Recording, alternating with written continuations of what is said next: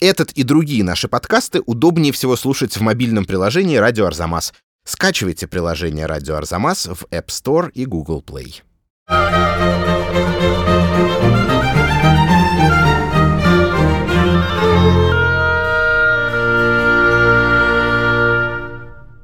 Здравствуйте, меня зовут Лев Ганкин. Я начну сегодня с того, что сообщу вам проект «Британская музыка от хора до хардкора», который мы делаем в рамках Года музыки Великобритании и России вместе с отделом культуры и образования посольства Великобритании в Москве, а также при поддержке Британского совета, потихоньку заканчивается. На сайте Арзамас уже можно прочесть текст нашего британского коллеги Дэниела Дилана Рея про главные точки на музыкальной карте Британии 80-х, а в январе вас ждет финальный таймлайн всей британской британской музыки.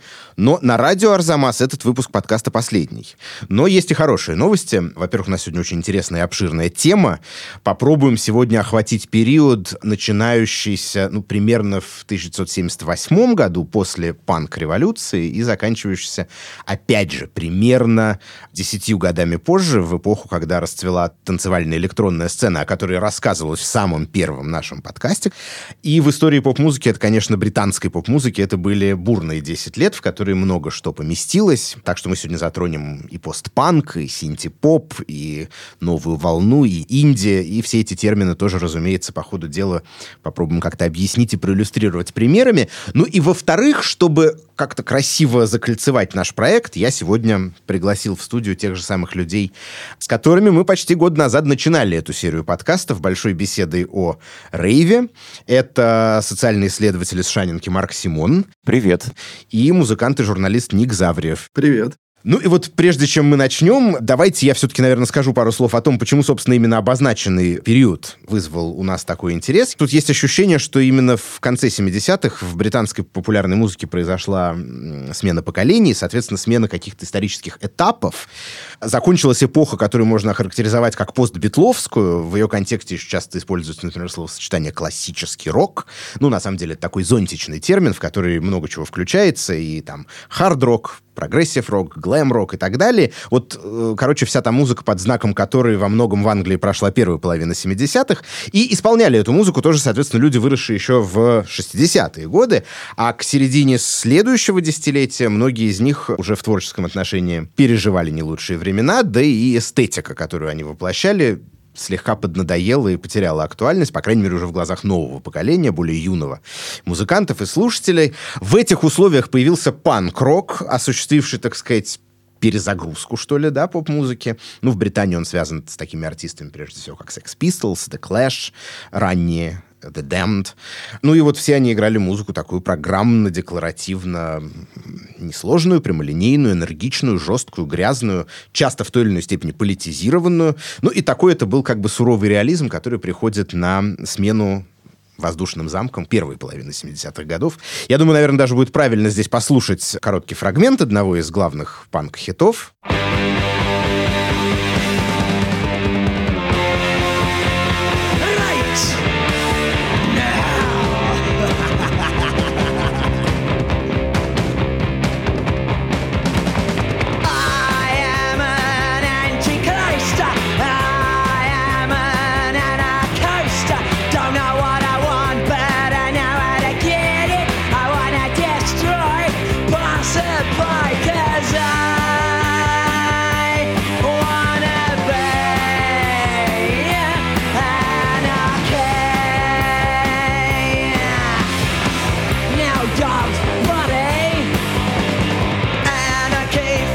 Ну, это Sex Pistols, Джонни Роттон или Джон Лайден, как его звали, на самом деле поет, что он антихрист, он анархист.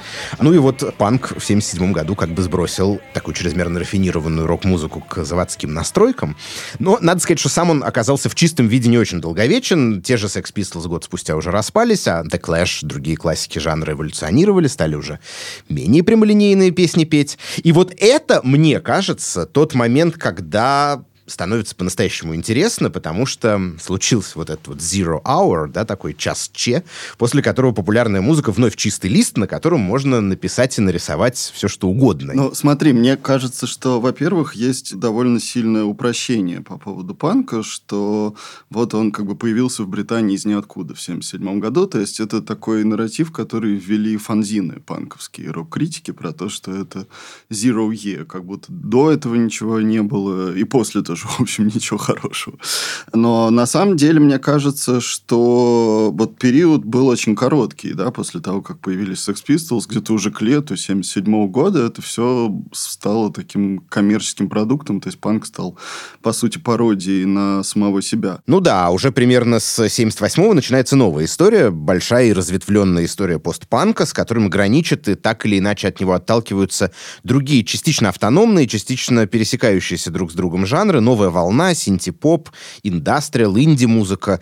И обо всем об этом мы сегодня поговорим. Что, на мой взгляд, важно в панке? В панке было вот это ощущение, что каждый может быть музыкантом, что не надо учиться для того, чтобы создавать какой-то творческий продукт. И из панка это потом перекочевало в очень разные жанры. В индастриал, в каком-то смысле в синтепоп, и вот во все то, что было после. Это то, что мы называем сейчас эстетикой DIY, да? Do it yourself.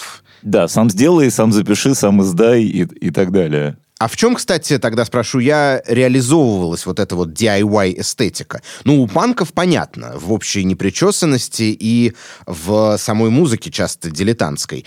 А попозже, в постпанке, в чем заключался DIY?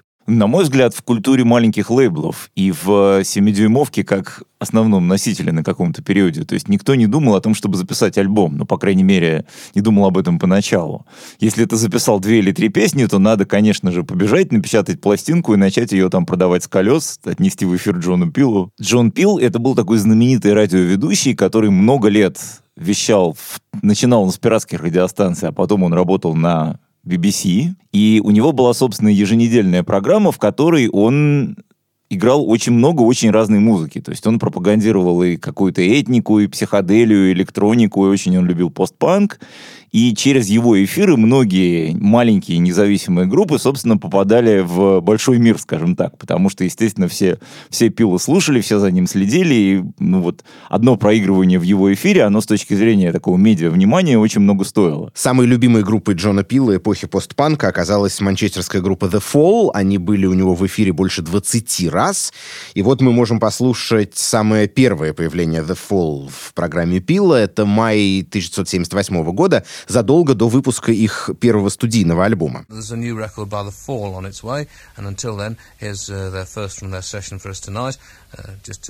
help tide you over. This is called Rebellious Jukebox. Wilton's Jukebox.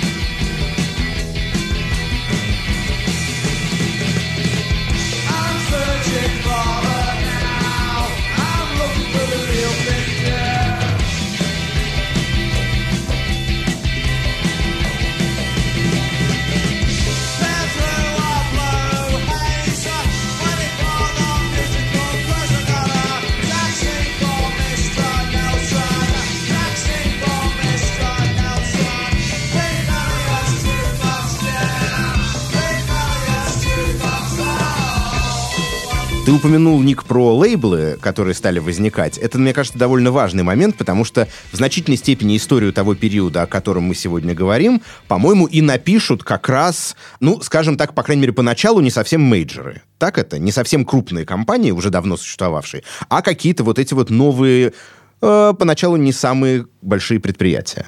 Ну да, безусловно. То есть тот же самый Mute Records, который мы сейчас знаем по там Депешмот и Рейжа и тому подобным большим группам, он начинал, в общем, тоже 7-дюймовок из абсолютно никому неизвестных людей. Но с той оговоркой, опять же, что здесь есть особенность британского контекста. То есть музыка могла писаться да, на маленьких лейблах, но при этом там и Joy Division, это Fall, например, можно было услышать по топовым радиостанциям. И мейджеры за этим инди-рынком очень следили. То есть как только появлялась какая-то группа, которую начинали немножко играть, они тут же уже как-то брали их на карандаш. То есть расстояние между инди и мейджером, оно было, в общем, небольшое. Оно было там в один релиз. Хорошо, а в какой, расскажите мне, пожалуйста, степени. Вся вот эта история какой-то частной, э, в том числе бизнес-инициативы, да, в какой степени она созвучно или же, наоборот, противостоит каким-то общим социальным установкам Великобритании тех времен. Я напомню, что, да, это времена, когда, там, в 79-м, да, по-моему, году, собственно, Маргарет Тэтчер, например, из популярного оппозиционного политика уже превратилась, собственно, в премьер-министра и занимала этот пост очень долгий срок, практически все 80-е годы. И ведь мне кажется, что в ее программу во многом как раз входил вот этот вот частная инициатива, капитализм, обогащение. Насколько это близкие истории, а музыканты же при этом ее не любили. Что касается как бы экономической составляющей этого дела, Тэтчеровский период очень странный был, потому что, с одной стороны, действительно свободная экономика, которая позволяла да, этим лейблам как-то существовать.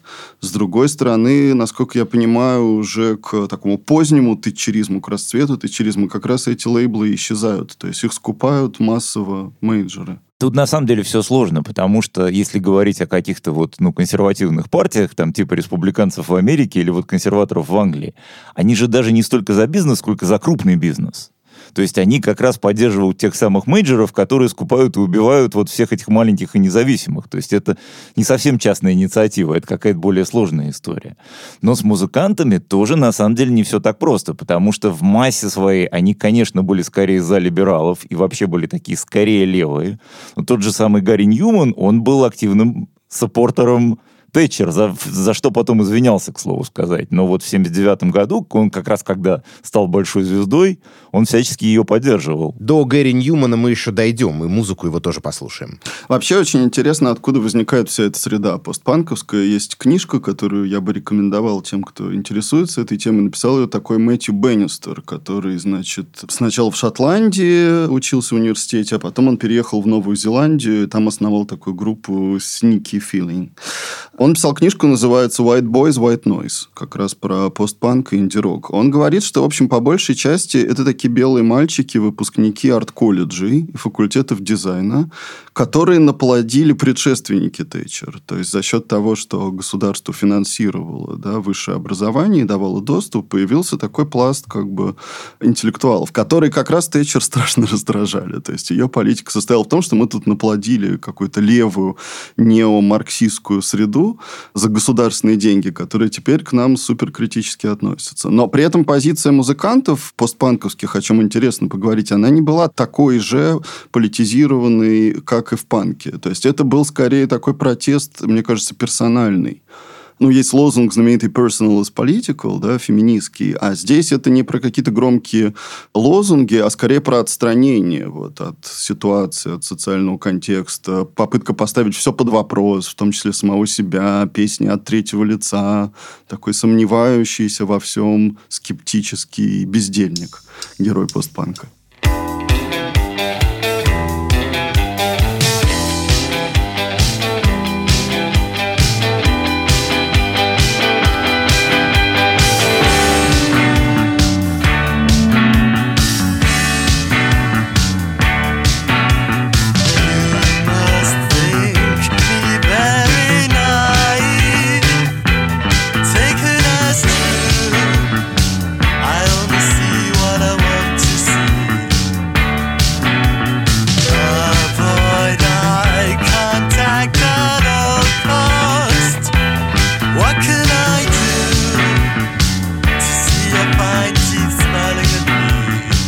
Это замечательная шотландская группа Orange Juice, сингл Falling and Laughing 1980 года. И мы тут а, услышали все, о чем говорит Марк. Она, правда, песня это от первого лица, но вот отстранение полный рост здесь чувствуется. Есть даже строчка «avoid eye contact», то есть лирический герой избегает даже прямого взгляда. Ну и вот, да, вот Марк сказал про отстранение. Вот для того момента, когда постпанк начал превращаться потихоньку в синтепоп, это вообще ключевая история, потому что это все было эстетически немного даже дегуманизировано. То есть это было синтезаторы, это был такой монотонный голос, как будто его поет не человек, а робот. И действительно, да, политически это часто было что-то абсолютно нейтральное такое. То есть нас не волнует все то, что происходит вот в этом мелком мире людей.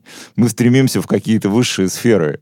Тогда давайте, если мы уже об этом заговорили, чуть-чуть пройдемся просто по каким-то основным вехам на вот этом пути уже чисто музыкальным. Да, вот ты говоришь, постпанк перерождается в синтепоп. Давайте сначала разберемся с постпанком. Вообще, как мы определяем, ну, собственно говоря, это слово, этот термин? Это вообще вся музыка, которая возникла на базе панка, там, условно, в 77-78 годах, какие-то новые, да, появляющиеся из вот этой вот песочницы стилистической, звуки, образы и так далее. Или же у этого все-таки есть не только временная привязка, но и какой-то различимый на слух саунд, что ли, да, по которому мы можем определить, ну вот это постпанк. Ранний период связан музыкально, наверное, с усложнением истории. То есть это группы, которые впитали в себя фанк, диско, регги, сол, да, и начали разноображивать вот эту монотонность. Можем проиллюстрировать, наверное, там одним-двумя примерами. Кого ты имеешь в виду? Типа Public Image Limited, например, второго проекта Джона Лайдена? Но, по сути, да. На альбоме Metal Box, да, он использует вот эти приемы фанка, диска и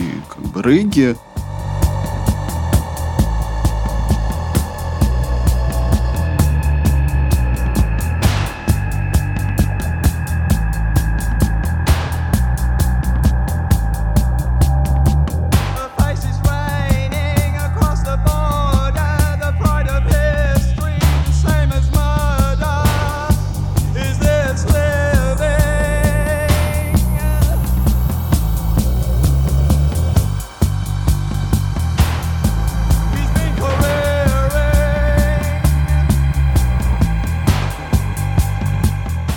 Во-вторых, я думаю, что это вот всякие группы типа Gang of Four, которые как раз были очень политизированы. Это такие вот скорее неомарксисты, Собственно, мне кажется, да, мне кажется, мы можем здесь в этом месте послушать отрывок их главного такого альбома Entertainment. Потом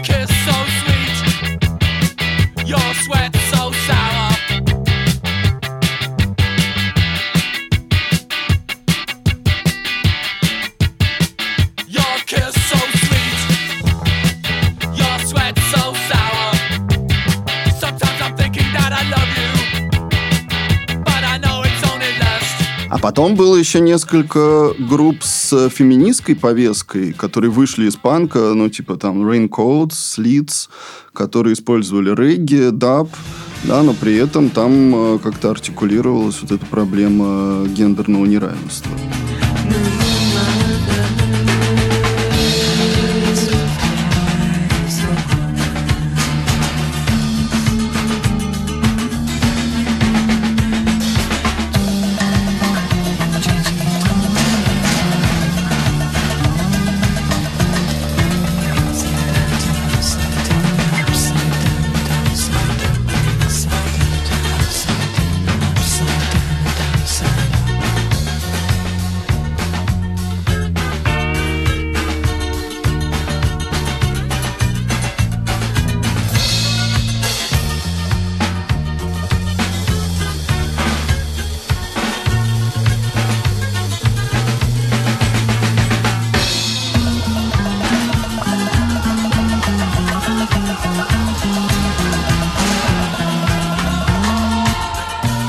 Раннем постпанке, если мы говорим про Манчестер, да, то это еще две супер важные группы. Это, с одной стороны, Joy Division, конечно, которые, ну, собрались по легенде, да, на концерте Sex Pistols, что показано в фильме «Круглосуточные тусовщики».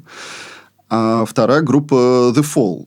И вот это уже история больше, конечно, не про политику и не про какие-то социальные проблемы, а про отстраненность, про ощущение того, что все катится в тартарары. Манчестер, который первый да, на себе испытывает последствия дерегуляции, экономического кризиса, угасания да, вот этой как бы, традиционной такой послевоенной индустрии и герой, который себя чувствует абсолютно опустошенным, одиноким.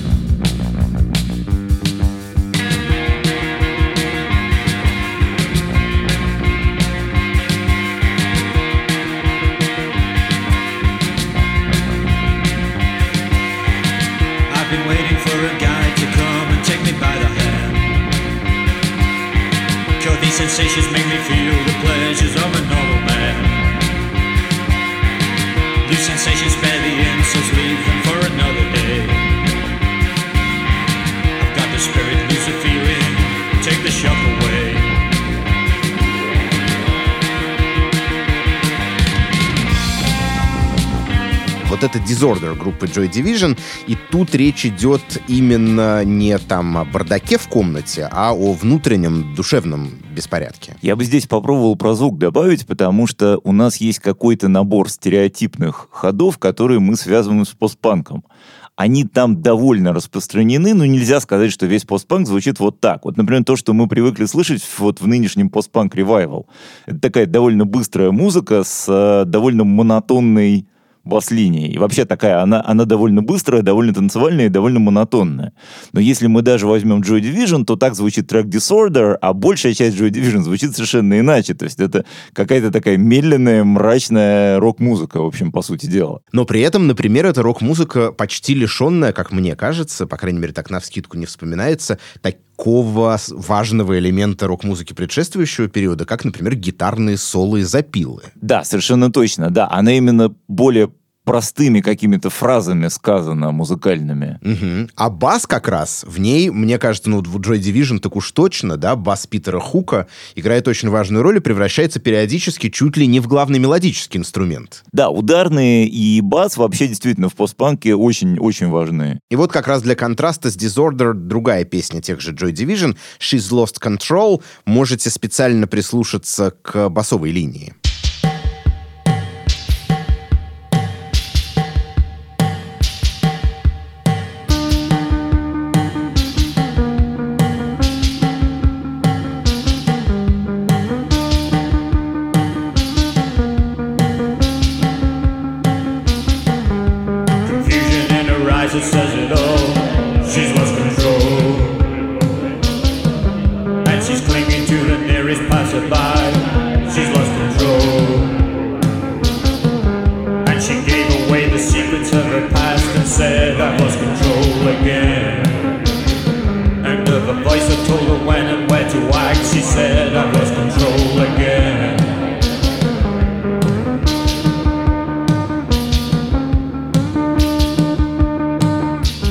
Еще интересно, что часть групп на себе в этот момент испытывают, опять же, афроамериканские влияния, да, то есть какие-то ритмические линии э, гитарные, да, они берутся там из фанка, например.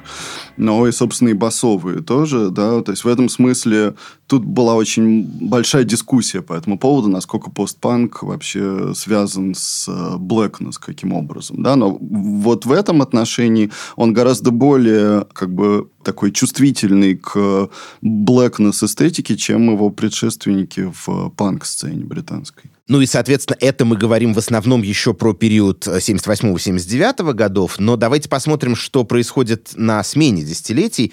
Вот Joy Division мы понимаем, когда не стало когда не стало, собственно, фронтмена группы Яна Кертиса, который покончил с собой 18 мая 1980 года, и спустя некоторое время после этого остальные музыканты образовали группу New Order, мы еще о ней поговорим, но музыка у них уже была другая, более электронная. В любом случае, как-то получается, что важная веха 80-й год, именно тогда что-то начинает заметно меняться, да? Ну, для меня скорее переходным был 78 год. Вот это когда все это начинает постепенно превращаться в новую волну и в синтепоп. А давайте тогда определимся, в чем принципиальная разница между постпанком и новой волной, потому что очень часто, когда ты, я не знаю, приходишь в музыкальный магазин или просто что-то ищешь в интернете, то одни и те же записи снабжены обоими вот этими вот тегами, да, постпанк, new wave. Давайте чуть-чуть попробуем разобраться, где тут проходит грань. Ну, на мой взгляд, новая волна как бы более поп, она более мелодичная, более мягкая, в каком-то смысле более не знаю, более танцевальная, но вот не в каком-то смысле фанка, а в смысле вот более, более такого европейского диска, что ли. Есть еще просто сразу несколько исследований, которые мне попадались, которые, знаете, где проводят вот эту демаркационную линию? Скорее, они это делают содержательно, что New Wave — это очень в значительной степени про внешнее и про стиль, А постпанк — это в очень, не менее значительной степени про, как бы, ну, как Ян Кертис, да, про внутренний мир, про человека и так далее. Так, то есть, как бы, некоторая такая история скорее глубокая психологическая и скорее такая экстравертная, направленная вовне, New Wave, соответственно. Я думаю, здесь можно сделать еще один ход аналитический. То есть, если мы добавим третий термин «инди», да, начнем разбираться с тем, что такое инди-рок и инди-поп, то выяснится, опять же, что британская ситуация отличается от американской, потому что в Америке вот эти инди-рок-группы, да, они были замкнуты в таком э, пространстве маленьких лейблов, да, и они себя сильно дистанцировали с мейнстримом, который на тот момент был больше электронный, танцевальный и так далее. Отсюда взялся вот такой attitude, что как бы аутентичность, да, она определяется тем, что мы не используем приемы танцевальной музыки. А в Британии граница между инди-рок и инди-поп всегда была гораздо более подвижной, как мне представляется. То есть группы могли использовать какие-то приемы электронной музыки, да, и, собственно, это движение можно проследить уже в 82-83 году. Да, Индия это от independent, я на всякий случай скажу, то есть от слова независимый. Оно задним числом было введено, но вот понятие инди-поп как раз маркирует то, что это группы, которые поменяли, грубо говоря, гитары на синтезаторы, но суть в чем-то по-прежнему отношение да, к производству музыки осталось таким же. Но только я бы все-таки, опять же, я бы здесь не 82-м бы это пометил, а там 79-м, 80-м скорее. Вот Гарри Ньюман, Human League, OMD, вот весь этот вал групп, который Mode, все то, что появилось как раз вот на рубеже 70-х и 80-х, как раз и вот было первой волной людей с синтезаторами. Давайте, раз у нас Гарри Ньюман уже второй раз уп- упоминается, послушаем, наверное, Our Friends Electric, да, или что-нибудь, что лучше Да, это был поставить? первый, первый синтезаторный хит, который стал number one в Великобритании.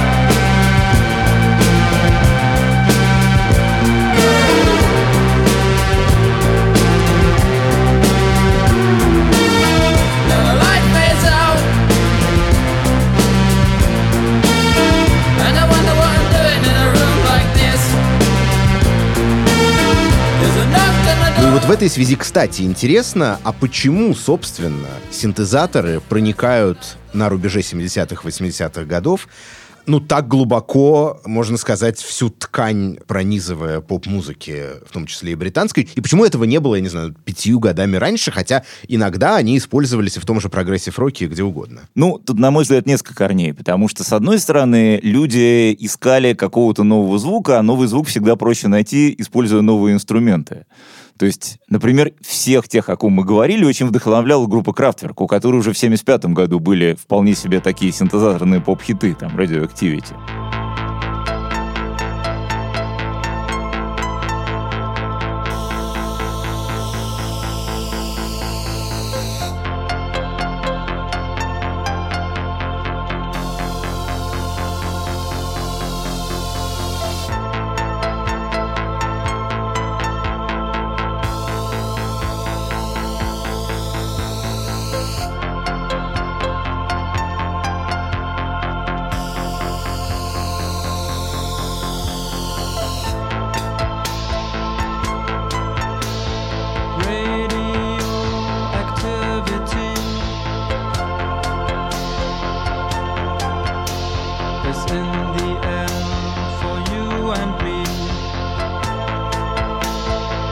другой стороны, конец 70-х — это как раз тот период, когда синтезаторы можно было, во-первых, купить за какие-то вменяемые деньги, и, во-вторых, что важно, кстати, с точки зрения DIY, их можно было собрать. То есть в каких-то британских версиях журнала «Радио» публиковались схемы синтезаторов, которые, ну вот Ян Крейг Марш из Human League, он просто свой первый синтезатор реально собрал по схеме. Вау.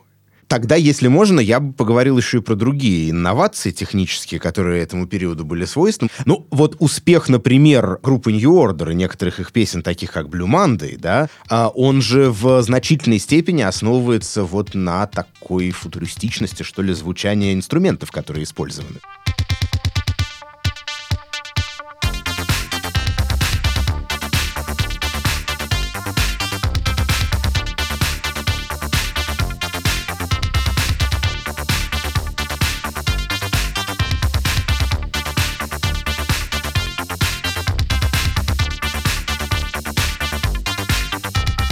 Безусловно, но все-таки Monday это уже 83 год, то есть это на самом деле уже две волны синтепопа прошло и как бы отгремело. То есть это в каком-то смысле попытка рок-музыкантов немножко э, вскочить в уходящий поезд. То есть они в него очень удачно вскочили, но это все-таки как бы New Order здесь были далеко не первые. Давай тогда вот эти первые две волны синтепопа поймем, во-первых, кто составляет их и когда они у нас по э, шкале временной случаются. Ну, я бы сформулировал так. То есть первая волна — это где-то 79-81. Наверное, это Human League такого вот еще с... э, До хитового первого- образца, да? Да, до хитового образца с первым. Там же просто в Human League в какой-то момент сменился состав. Это Гарри Ньюман, это, ну, наверное, может быть, Fat Gadget, безусловно. Вот Mute Records. Mute Records до Mode. Ну и, собственно, да, вот первый Mode куда-то туда же. И там важно вот что, что там вокал и синтезаторы шли как бы на одной волне. То есть и то, и другое было очень отстраненным. И в каком-то смысле, опять же, там было не очень много хитов. То есть это была музыка такая, скорее, как бы, ну, не, не очень поп. Давайте я тут немного поясню про Human League. Это просто очень интересная история. Они же образовались как такой футуристический электронный проект, потом развалились, и вокалист Филипп Оуки, он собрал вокруг себя совершенно уже новый состав, и с ним Human League превратились в суперуспешную коммерческую поп-группу. А, но на этом этапе разговора мы послушаем как раз их раннее творчество, сингл Being Boiled 1978 года.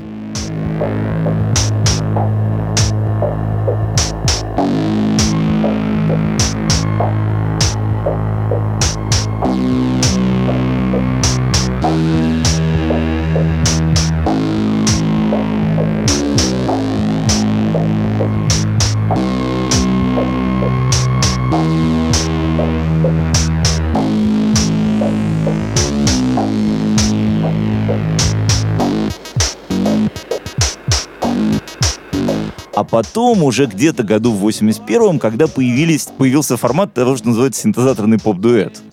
Когда появились вот Soft Cell и так далее. Опять же, Езу, после того, как Винс Кларк ушел из Депешмот, он создал Езу.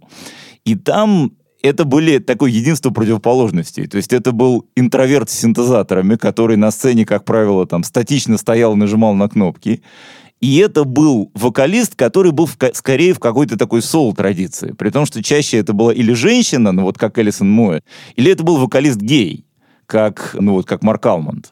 И в этом появился какой-то вот, появился секс и появился соул. И это уже все-таки как бы эстетически совершенно другая музыка, чем, чем ранний Human League, например.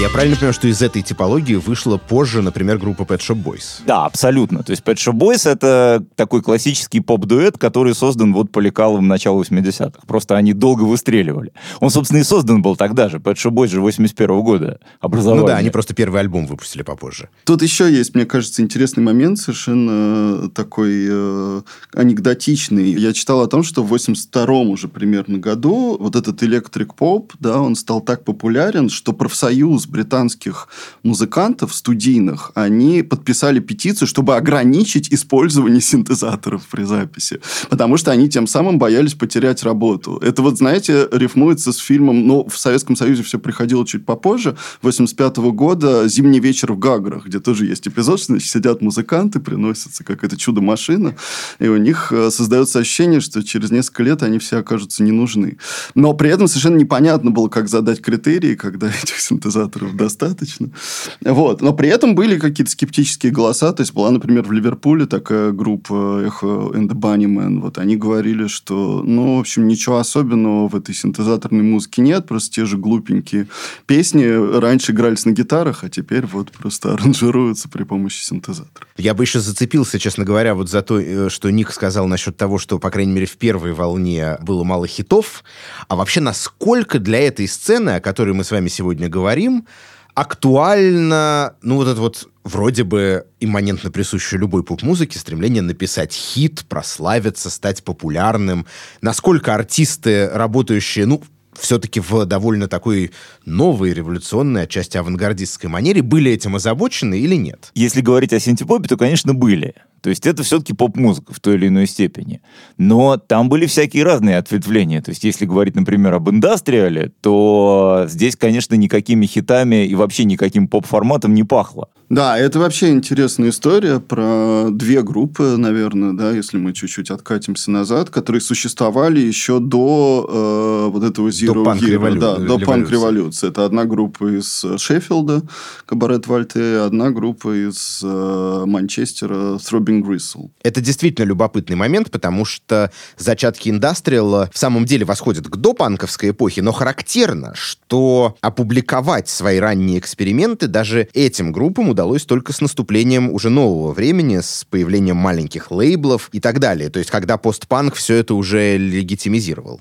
И вот тут, конечно, идеологически это очень интересно, потому что, с одной стороны, там у Кабарет Вольте есть заигрывание с э, эстетикой модернизма, дадаизма и так далее, но при этом и они, и, в общем, отчасти, и не отчасти, а может быть даже в большей степени с Робин Грисел, это такая мрачная, оккультистская какая-то идеология. То есть они использовали, с одной стороны, электронную музыку, с другой стороны, психоделию 60-х годов.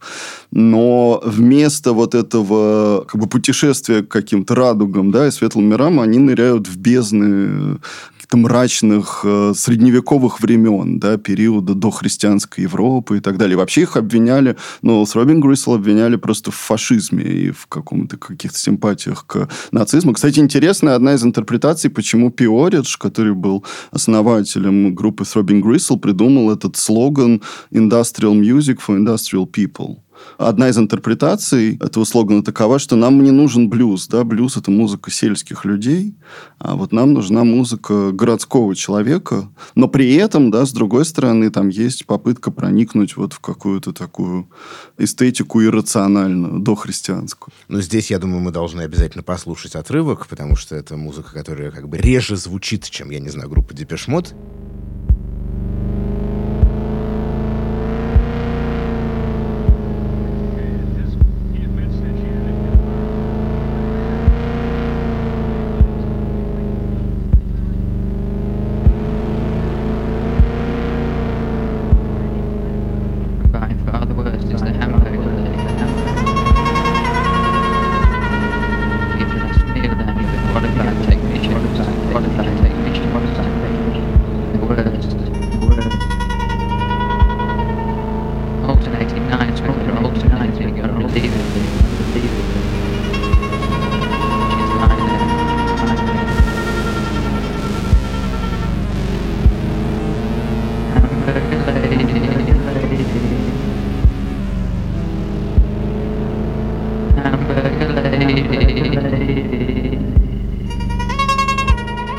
Это была песня Throbbing Crystal, Hamburger Lady. А теперь, раз уж мы упоминали Кабаре Вольтер, давайте их тоже послушаем. У них был релиз в 80-м году, который назывался «Три мантры», хотя на самом деле там всего два трека э, Western Mantra и Eastern Mantra, западная и восточная. И это такое замечательное соединение всего совсем, настоящий звуковой коллаж. Давайте восточную поставим.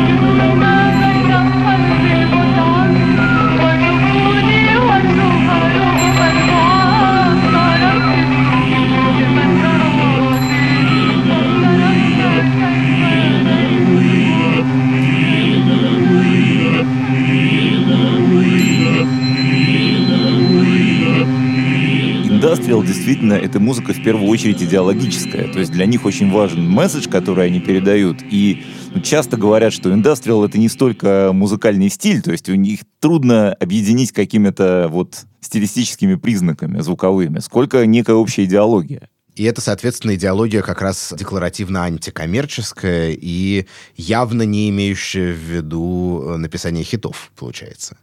Ну, она вообще не музыкальная, она скорее какая-то действительно вот куда-то в дебри человеческой души заходящая. Ну да, мне кажется, это арт-проект, потому что когда они выступали, они использовали элементы видео, арта, то есть это синтетическое искусство, да, там важна и идеология, и э, перформанс, и, естественно, все, что касается вот визуального оформления и так далее, это такое вот синтетическое целое движение, я бы сказал.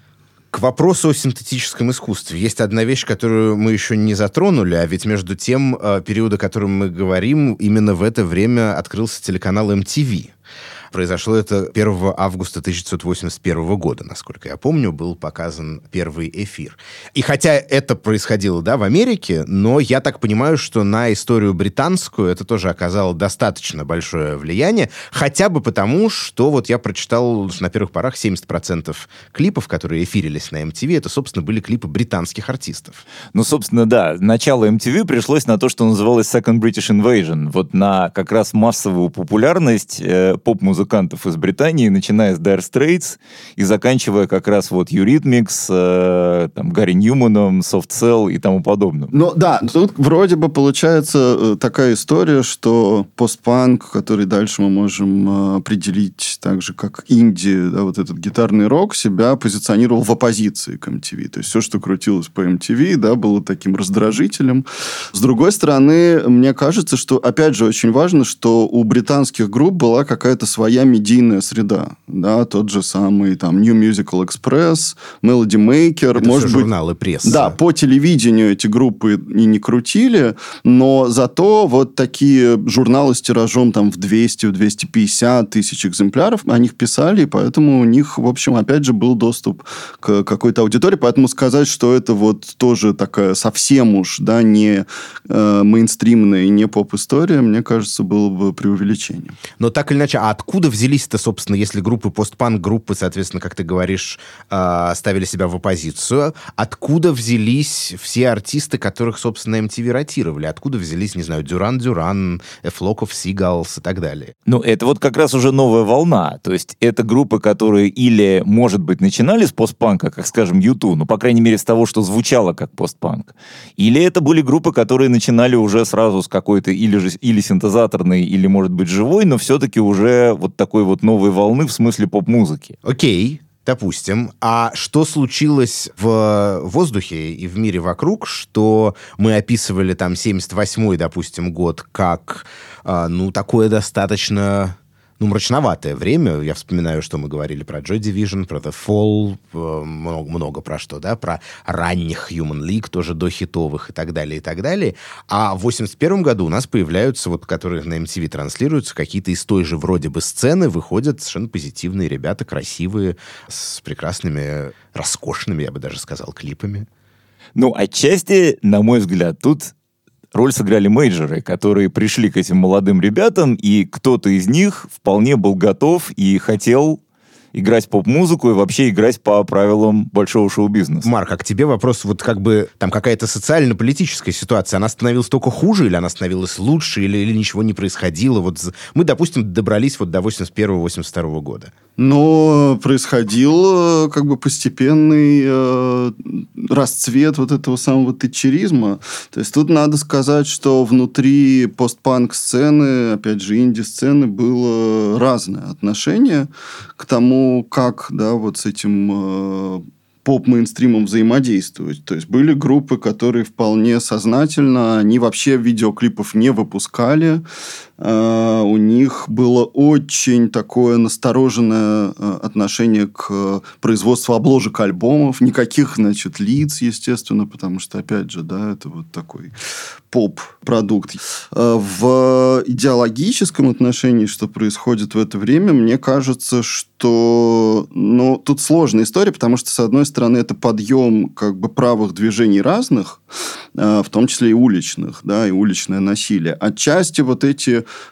постпанк-группы состояли в движении Rock Against Racism, который мы обсуждали в связи с э, музыкой мигрантов, но они как бы в нем участвовали просто потому, что стыдно было этого не делать. Но не то, чтобы им была близка такая плакатная э, эстетика. То есть, опять же, их протест был скорее личный, да, это была э, такая суровая реальность, от которой им хотелось максимально э, дистанцироваться. Но в этот момент есть еще много, мне кажется, серьезных вещей, помимо экономики, да, и всей этой политики дерегуляции в Англии. Это еще и 81 год. И это такой период, который называется nuclear anxiety, да, вот в это время там UB40 выпускают всякие песни по поводу того, что сейчас наступит апокалипсис, да, вот это ощущение, которое было в панке апокалиптическое, оно отчасти в этот период тоже проявляется в постпанк в инди-сцене.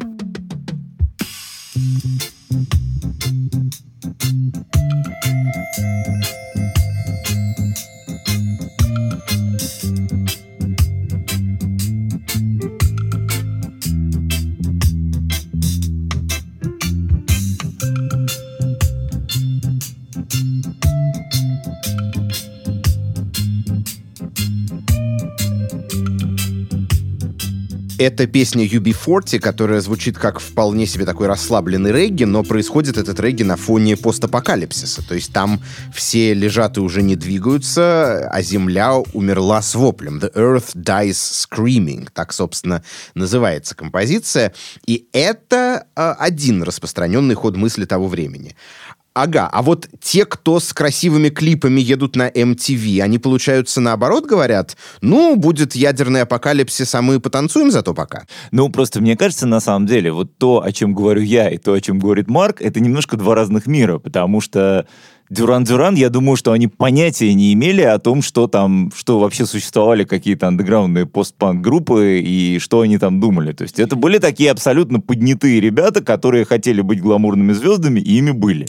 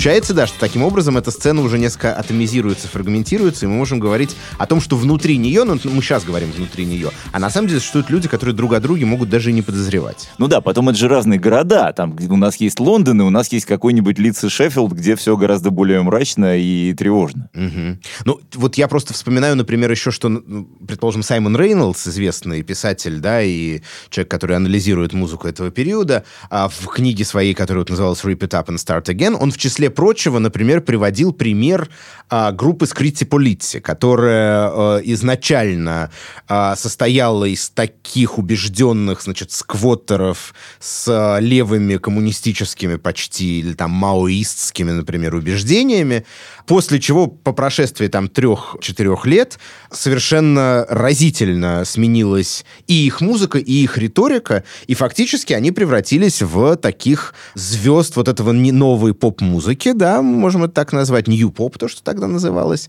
а, с элементами какого-то соула, лаунжа, такой легкой развлекательной музыки, и без э, малейшего э, риторического пыла, который был им присущ э, там, тремя годами ранее. Это какая-то единичная история, или это все-таки описывает в том числе и время, и то, как эволюционируют у многих представления о мире? Ну да, но, кстати, ведь Депешмот тоже приходит вполне себе с такой антитетчеристской повесткой в начале, да, они говорят там о каких-то проблемах э, расовой дискриминации, а потом постепенно э, э, отходит от этого. Я не думаю, что здесь есть какая-то сознательная продажность. Мне кажется, что так просто работала конъюнктура, с одной стороны. С другой стороны, эти группы ведь привнесли на поп-сцену тоже что-то такое важное и необычное, да, из постпанка, какую-то минималистичность. Опять же, вот эти вещи, связанные с э, андрогинностью, да, там, с мужской сексуальностью, это вообще по-своему тоже политический вызов, да, вот э, мужчине позиционировать себя таким образом на сцене, да, это не менее важный политический манифест, чем какие-то маоистские слоганы. Вообще, если говорить о визуальной стороне дела, то вот эту визуальную эстетику New Wave идеально описывает мем, когда фотография Малдера и Скали из X-Files, у них просто поменяли лица. И они выглядят как идеальная New Wave группа. То есть это коротко стриженная девушка в пиджачке и такой мужчина с пышной шевелюрой в каком-то кардигане. Интересно вот в этом смысле, что софтцел отчасти продолжает линию, заданную постпанком, потому что впервые, наверное, в истории поп-музыки э, тело мужчины-артиста да, становится объективированным. Если до этого речь идет только о женщинах-исполнительницах, то теперь вот мужчина становится таким объектом. Но это было отчасти уже в постпанке, или, по крайней мере, постпанк культивировал эстетику андрогинности. Ну да, нет, как раз 80-е годы это же действительно время, ну, какого-то нового обретения сексуальности, причем не только в варианте М плюс Ж, да, каком-то привычном еще со времен там, второй половины 60-х, со времен сексуальной революции и так далее, но и в другом. Мы уже упоминали Soft Cell и Марка Алманда. Я еще вспоминаю, например, что одним из главных хитов этой эпохи, ну, уже чуть позже, 84 год, это были Frankie Goes to Hollywood и песня Relax. Песню запрещали на BBC за непристойность, а клип с таким совершенно очевидным гомоэротическим сюжетом заставили переснять, что, естественно, только добавило синглу популярности.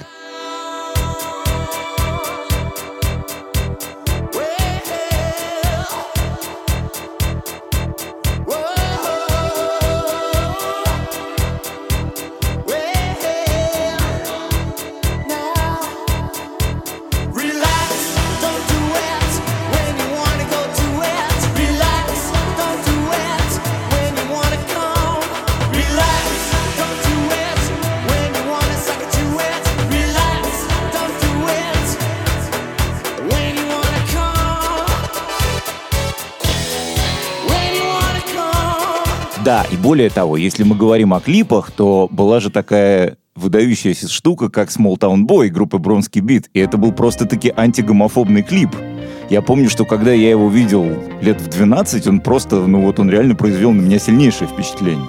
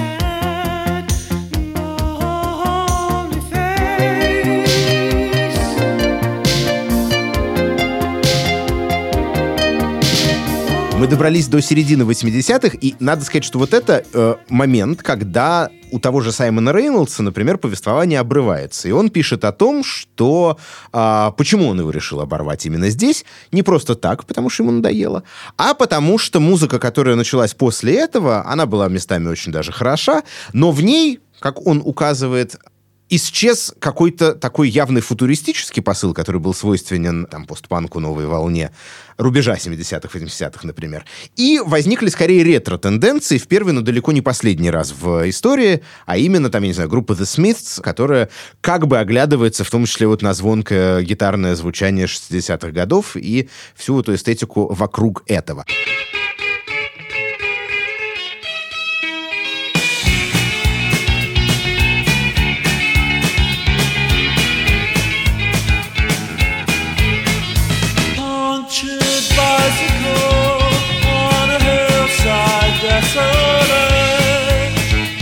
Согласимся ли мы с этим утверждением или, как обычно, не будем обобщать?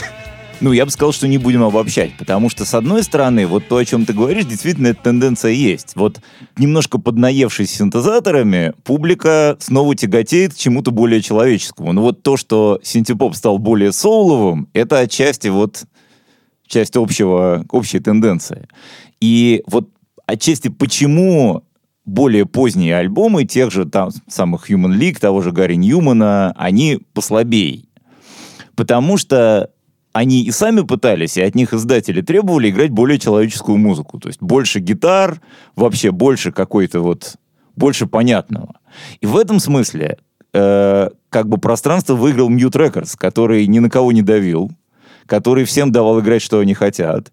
И на этом вырос Депешмот, который как раз-таки оставался таким же футуристическим. То есть у них ретро появилось уже, уже в районе альбома Violator, они начали активно использовать гитары, это все-таки был уже 90-й год.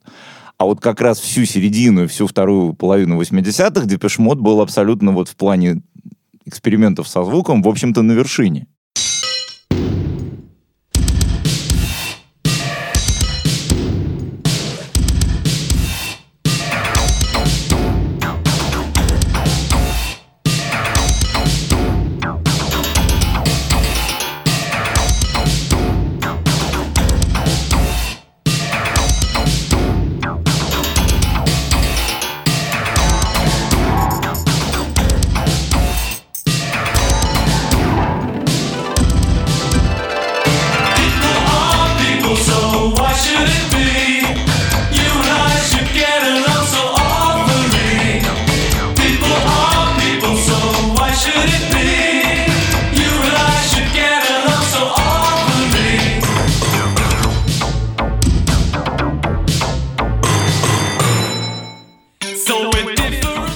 Еще кажется, что, ну, во-первых, Рейнольдс очень сильно романтизирует всю эту историю.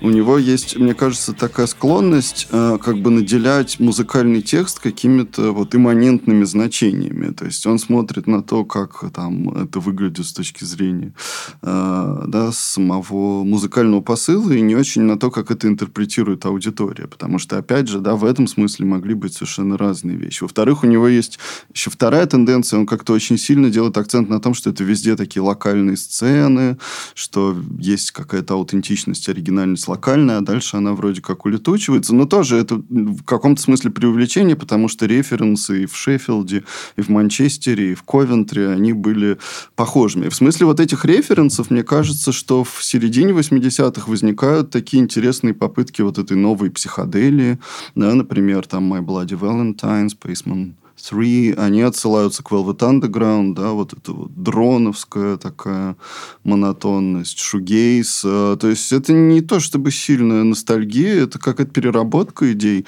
60-х годов, э, вот, совершенно не ретроградная. Да, давайте для примера послушаем Cigarette in Your Bed группы My Bloody Valentine, отрывок их э, классического EP You Made Me Realize 1988 года, на котором их саунд, собственно, и оформился.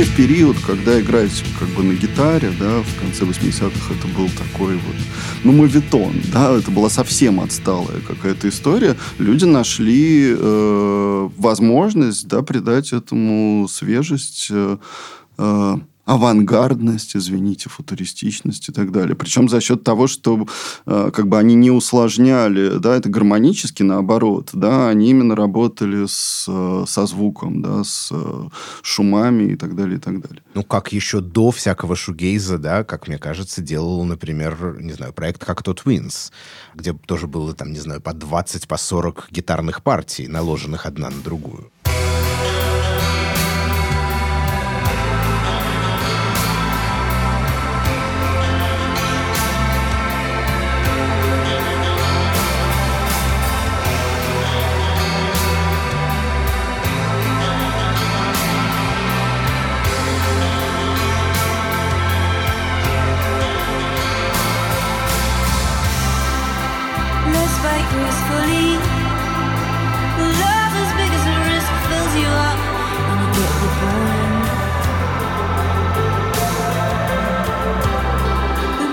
Ну, они, по сути дела, прямые Пред- предшественники да. Шугейза, да. То есть Робин Гатри продюсировал и, и альбом группы Лаш, который был уже шугейзовый.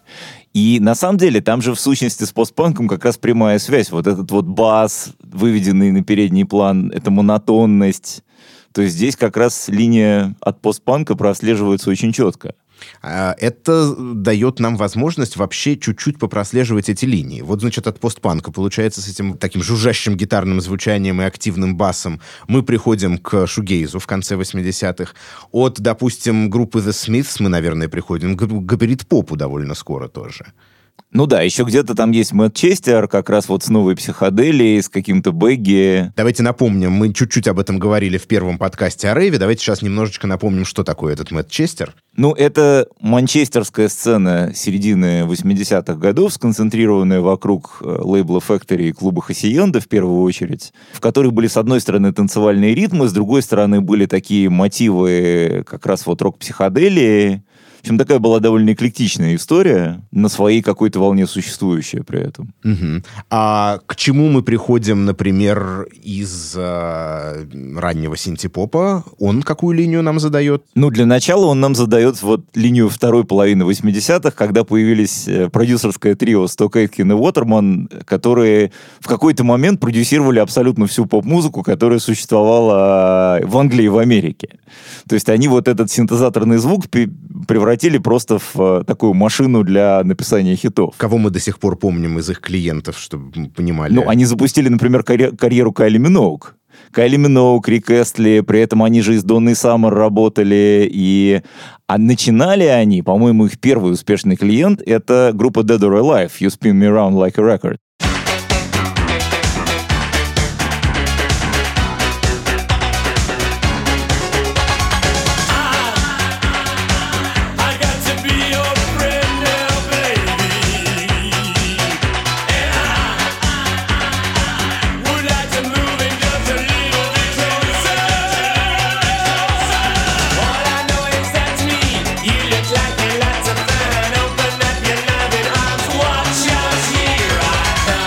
Ну что, вот такой многообразной получилась сцена британская вот этих 10 лет. Очень много чего в ней было, и мы постарались как-то пунктирно, но все-таки довольно планомерно и последовательно в этом разобраться. Спасибо большое, Марк Симон, Ник Завриев. Спасибо.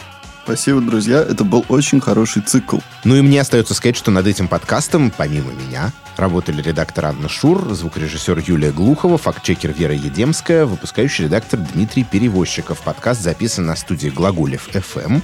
В заставке использован фрагмент оратории «Соломон» Георга Фридриха Генделя «Прибытие царицы Савской» в исполнении камерного оркестра «Адвента». На сайте Арзамаса читайте материал про главные музыкальные точки на карте Британии 80-х годов, а в январе мы сделаем таймлайн со всеми главными событиями в британской музыке. Ну и еще одна очень важная новогодняя новость. Как вы знаете, этот и другие подкасты и лекции Арзамас удобнее всего слушать в приложении «Радио Арзамас». Так вот, теперь подписку на это приложение можно не только купить себе, но и подарить другу, бабушке или маме. Сделать это можно на сайте arzamas.academy